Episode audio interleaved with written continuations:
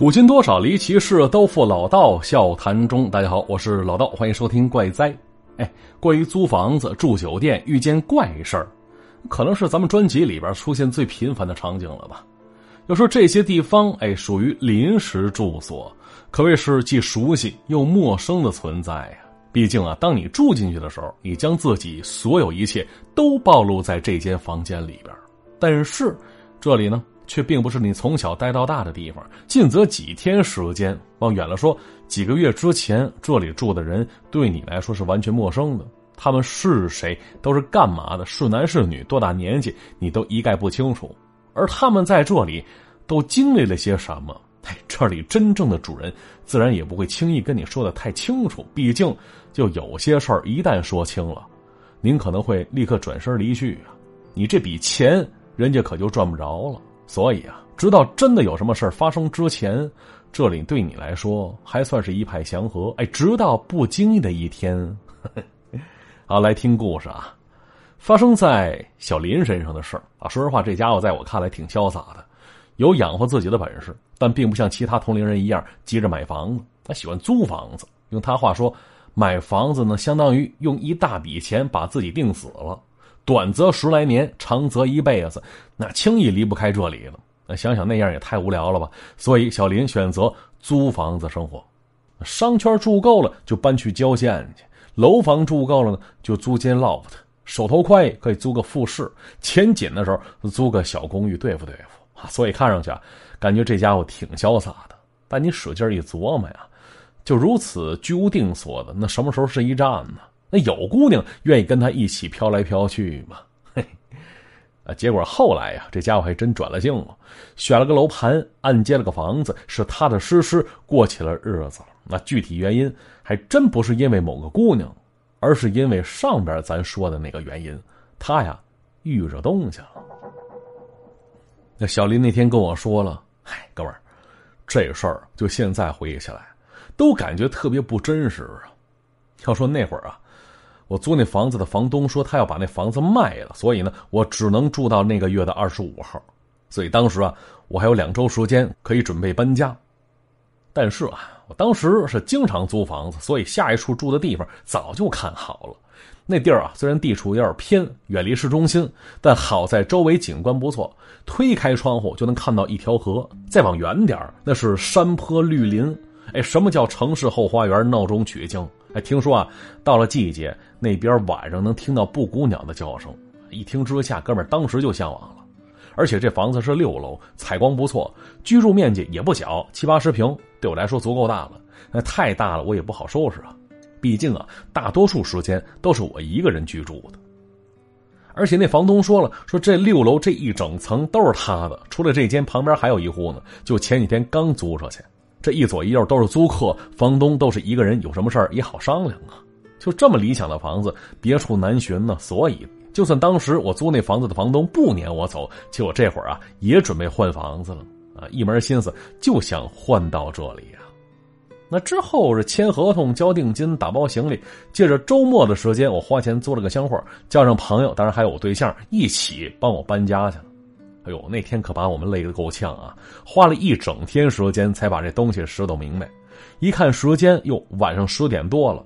之后安排我朋友出去吃了一顿，等回来的时候就只剩下我跟我对象了。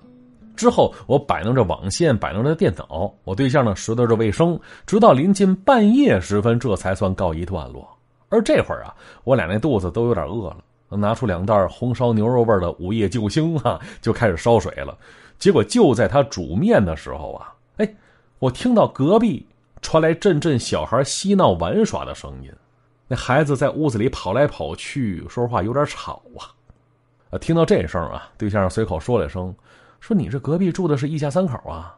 我说：“应该是吧。”听房东说那男的姓陈啊，也是今天搬家的时候我看着那两口子了，年纪也不大，三十来岁的样子。听到这儿，对象啊倒也没说啥。话说，我对象是在旅游公司上班的，常年跑国外线，一个月大约有一半时间不在国内。其实说来这样也还行吧，虽然想念，但小别胜新婚嘛。我俩一直不缺那份新鲜感呢。话说又过了几天，有天下班回家，买了晚餐回家吃完，洗了个澡，漫无目的的翻着网页，而这时看着看着呀，哎，就听到隔壁有电视的声音传过来，还有男女说笑的声音。再后来呢，哎，又听到小孩笑着跑来跑去的声音，哎，又是那动静啊！当时一个人在家，说是孤独吧，也算不上。啊，只是对比之下，有点想念我那身处国外的对象呢。于是拿起手机，是发去了视频申请。我俩俩人聊了半天。到了那天晚上，我躺在床上准备睡觉了，可结果呢，这隔壁家的小孩竟然还在那疯玩呢。我看了眼时间，哎呦，已经十二点多了。这当家长的心也够大的呀，还不让孩子睡觉去。要说从那一天开始。一连接着好几个晚上，啊，隔壁那家小孩哎呦，真是越到晚上这劲头越是倍儿足，有几次吵得我都睡不着了。我当时就合计着找个机会跟隔壁那两口子说道说道，总这么下去他扰民呢。那结果第二天要上班的时候，出门刚好就碰到了隔壁那男的陈先生了。我俩一同出门，按了电梯，等他走进来，我俩是互相点了个头，算是打过招呼了。当时就看到那男的呀，脸色不是特别好。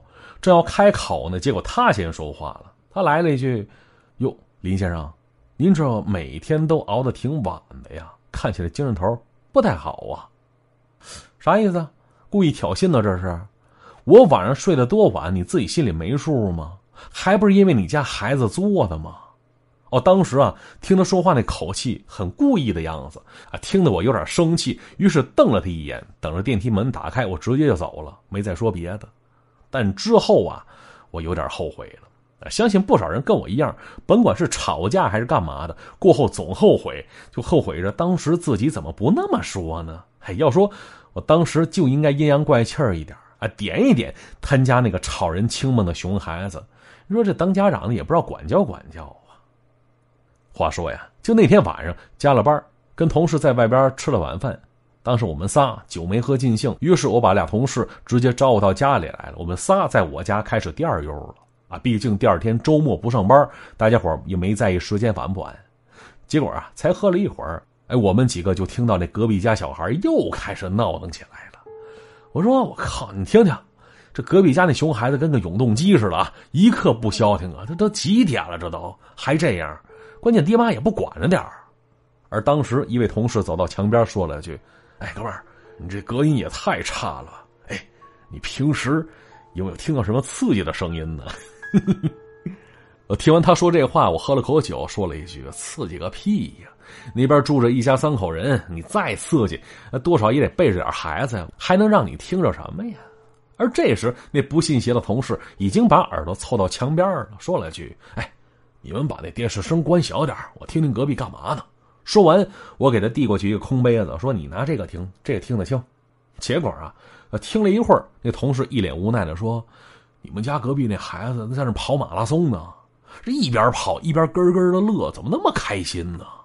这孩子没心没肺的。”说完话，同事再次把耳朵凑到墙边了。可这次，他没听一会儿啊，这半边脸却像被火烫了似的，一下子从墙边弹起来了。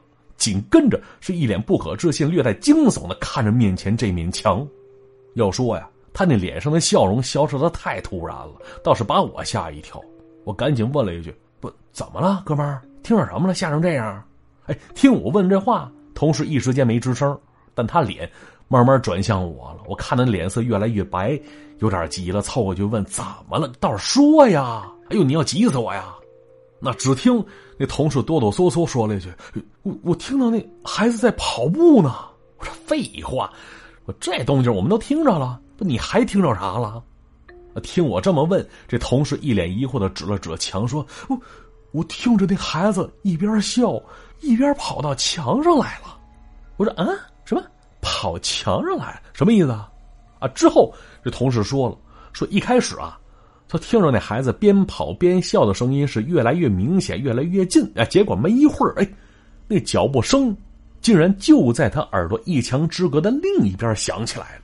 那紧接着，这个声音啊，竟然冲着天花板向上的方向过去了。要说这话说完，我多少有点害怕。哎，倒是旁边那位同事打趣着说：“哥们儿，你喝了多少酒啊？醉成这样啊？哎呦，还跑墙上去？当那还是师从少林呢，会飞檐走壁呀？一听这话，那同事有点急了，拍着墙大声说：“你要是不信，你自己听听去。”结果后一同事二话没说，走到墙边，把耳朵递过去了。啊，之后一脸纳闷的说：“哪有什么声音呢？哪有什么小孩边跑边笑啊？”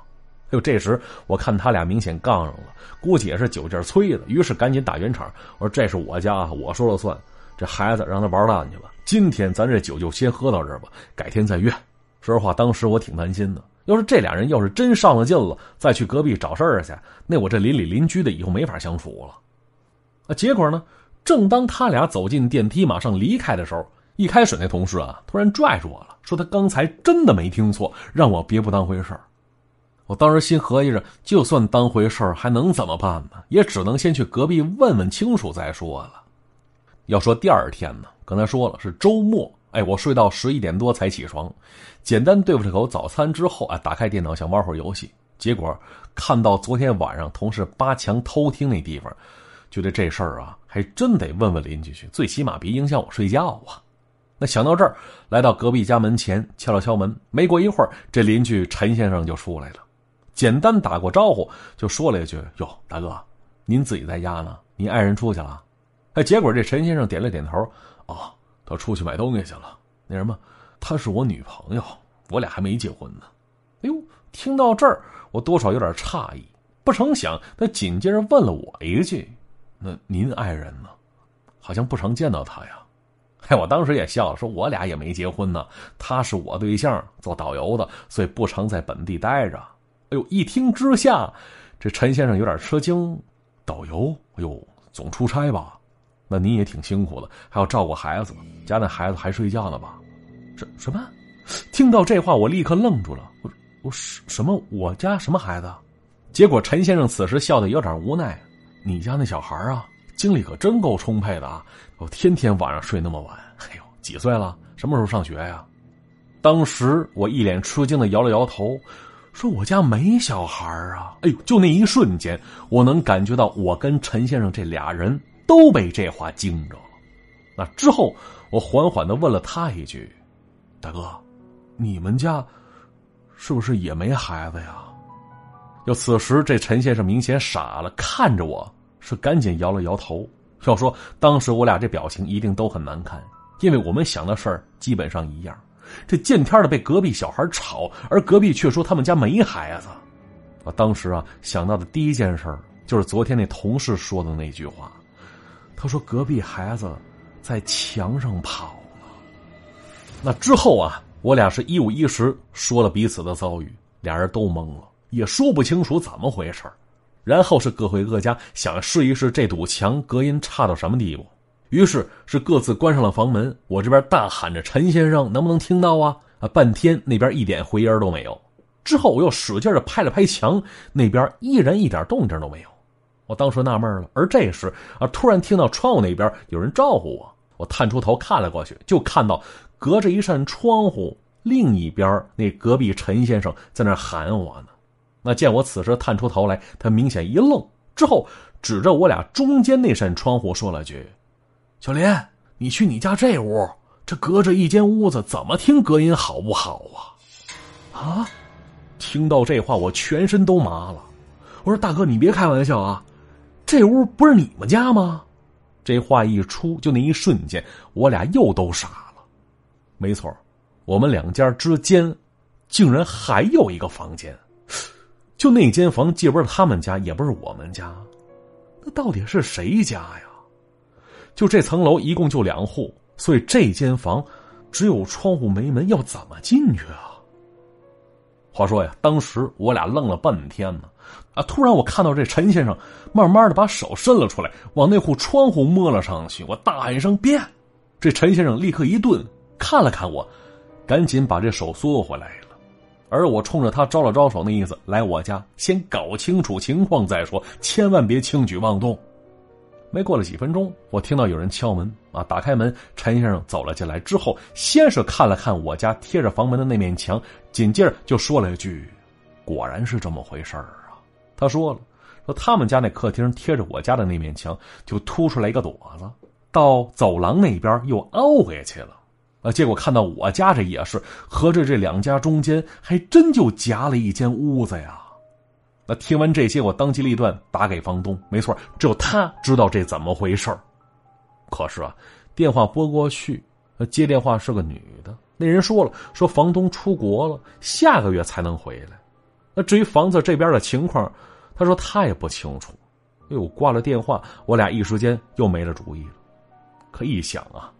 天天闹到半夜时分的小孩的声音，很可能就是从那间屋子里传出来的。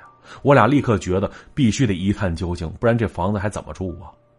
目前来看，要想进入那间屋子，就只有一个地方了，那就是我们两家中间那扇窗户。可是啊，贸贸然爬进去的话，要是真在里边遇到什么事儿，你想逃都没法逃出来。啊，我当时看了看外边，指着对面远处那片山坡树林，说了一句。大哥，我们去那边看看去呗，那边大概其跟我们是一个高度，这么看比较安全嘛。而陈先生顺着我指的方向一看，说：“怎么看呢？这么远的距离能看清楚吗？”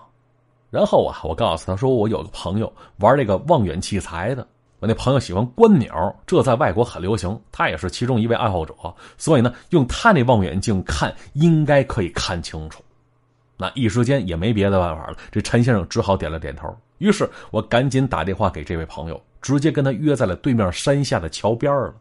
我们当时没跟他说明原因，只说想借他的望远镜看个东西，而且跟他提了要求，你拿那高倍数的啊。而隔了一个多钟头，我那朋友开车过来了，姓张啊。下车之后就问我，说你要看什么东西啊？我告诉你啊，这种望远镜你们可不会用。这跟你们平时看见那玩具根本不是一回事儿，你们这外行光测距离调焦就弄晕你啊！我说行行行，我也没想弄明白这里边的原理啊。你负责调试，我俩只负责看就行。至于看到啥，到山上再说吧。说完这些，我们开始往山上走。这一路上啊，这一边爬着山，那老张一边就问着我们：“你们到哪看什么呀？”那我是随口胡说，我说没啥。我这位是我邻居。姓陈啊，我跟我邻居打算弄一个遮雨棚，哎，这样下雨天就算风再大也淋不到阳台上去嘛。我就合计着，也不知道那铁架子要怎么绕比较顺当，所以呢，想借你的器材设备观测观测。那听我说完，这老张是一脸疑惑的表情。我当时催着他别废话了，赶紧的吧。啊，之后我们就到了一个坡度了，看过去差不多跟我们六楼持平。那紧接着就看着老张把望远镜从箱子里拿出来，支在了面前。而此时，我跟邻居陈先生那心中忐忑不安的瞧着一切呀。那只见老张开始调着望远镜，嘴里问着我们说：“你们住几楼啊？”啊，我跟陈先生几乎是异口同声啊：“六楼。”听到回话，老张点了点头：“啊，行，六楼。嗯，我看看啊，六楼。哎，有了，看着了啊，挺清楚了啊。”听他这么说，我在旁边催促着说：“来来，让我看看。”结果老张就说：“急什么呀？我先看一看，这有什么好看的？还说什么遮雨棚？信你才怪！当我傻呀？那肯定是想看什么好玩的。”哎，听他这么说，我更着急了，伸手推了推他，让他起开。而老张也不在意，笑着说：“哎，行行行，你看吧，真够怪的啊！大白天闲着没事拿望远镜看自个儿家玩，有啥好看的呀？”结果呢？我刚准备把眼睛凑过去，却又听到老张随口对着旁边的陈先生说了一句：“哎，哥们儿，哎，你家那孩子知道我们在这儿啊？他一直在床边朝我们挥手呢。”话说呀，后来这小林跟他那邻居终于联系到房东了，也知道了这里边的一切了。原来呀，这层楼原先是有三户公寓，中间那一户租给了一个酒店小姐。那女人自己个儿带了个孩子，因为当妈的大部分时间不在家，所以小孩时常都关在房间里自个儿玩。而有一天，这当妈的早上回家时，就发现房中满是瓦斯味儿啊！原来瓦斯漏气儿了，邻居都不在家，没人发现这事儿。而当时小孩就在房间里睡觉呢，就这么的，这孩子就此丢了性命，就这么没了。而打那之后，这户公寓啊，怎么租都租不长久。都被租客退租，说那个小房间时不时会有小男孩出现找你玩游戏。那最后呢，这房东心一横，就把中间这户给打掉了，把这户平分给旁边两户，而那小房间就被他隔离起来了。啊，所谓眼不见为净嘛。那再然后呢，这小林跟陈先生跟房东抗议说这是处凶宅呀，那么之前不说一声呢？结果房东却辩称说这不算凶宅啊，并且表示说可以把租金退掉，如果还想继续住的话，租金也可以算便宜一点。哎，当然了，得知一切之后，谁还敢住下去啊？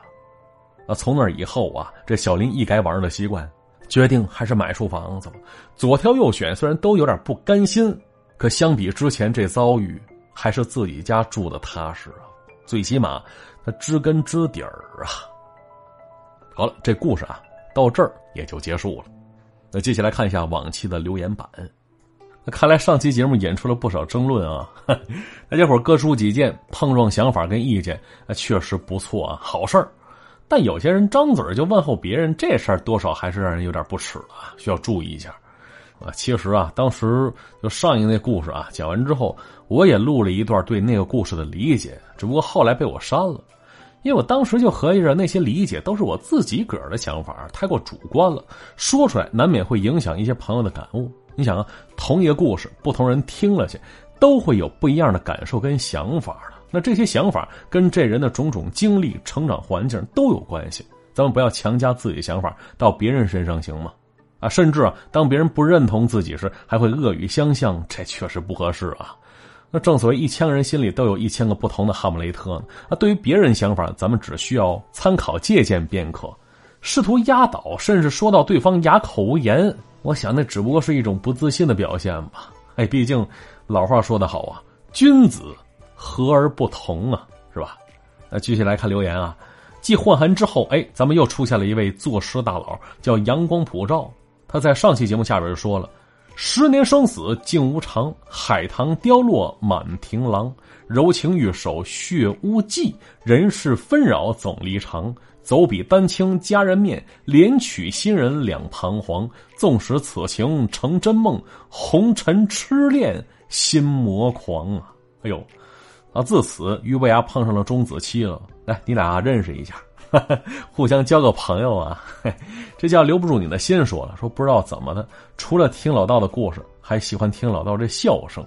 人呐，一年到头也有烦心的时候。